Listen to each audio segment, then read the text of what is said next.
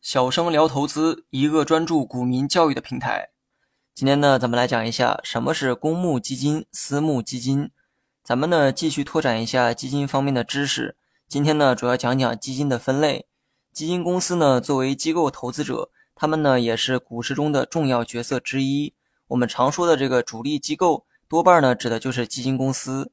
那么接下来呢，我将用公募和私募代替公募基金和私募基金。从字面意思呢，你也能理解个大概。两类基金呢，主要的区别啊，在于公和私，而二者的不同主要是从发行方式区分的。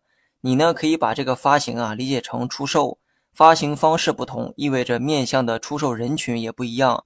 那么公募呢，是对广大公众发行的。换言之，这类基金呢是面向大众群体出售，门槛啊普遍呢都比较低，普通老百姓都可以购买。公募的公可以理解为公众、公开的意思，而私募呢是针对特别人群发行的，只有少部分符合条件的投资者才可以购买。如果把这个基金公司比作是商家，投资者比作是客户。那么私募基金呢，相当于商家对自己的客户进行了一个筛选，看似呢不太符合商业逻辑哈，但事实啊的确是这样。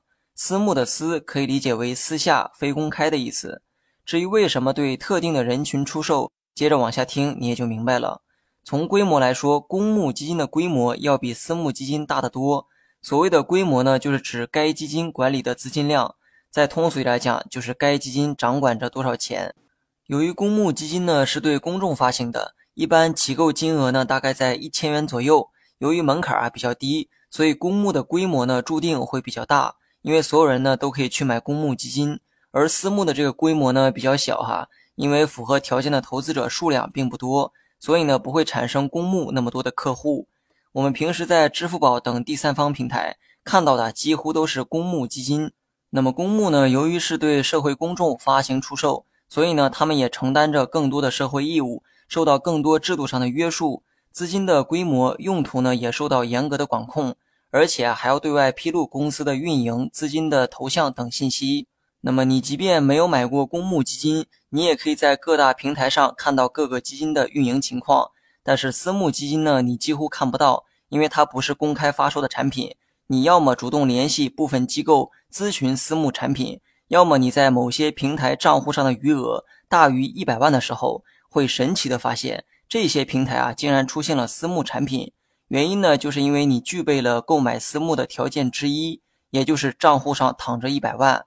私募基金由于是少部分人的游戏，产品的信息呢没有必要义务性的对外披露，而且认购私募基金的门槛呢也比较高，通常啊都是一百万起步。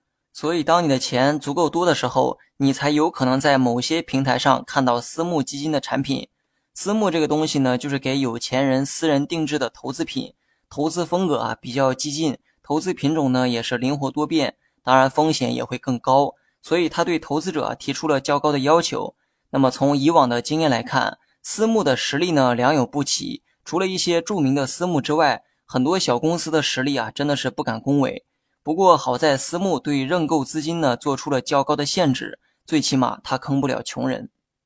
好了，本期节目就到这里，详细内容你也可以在节目下方查看文字稿件。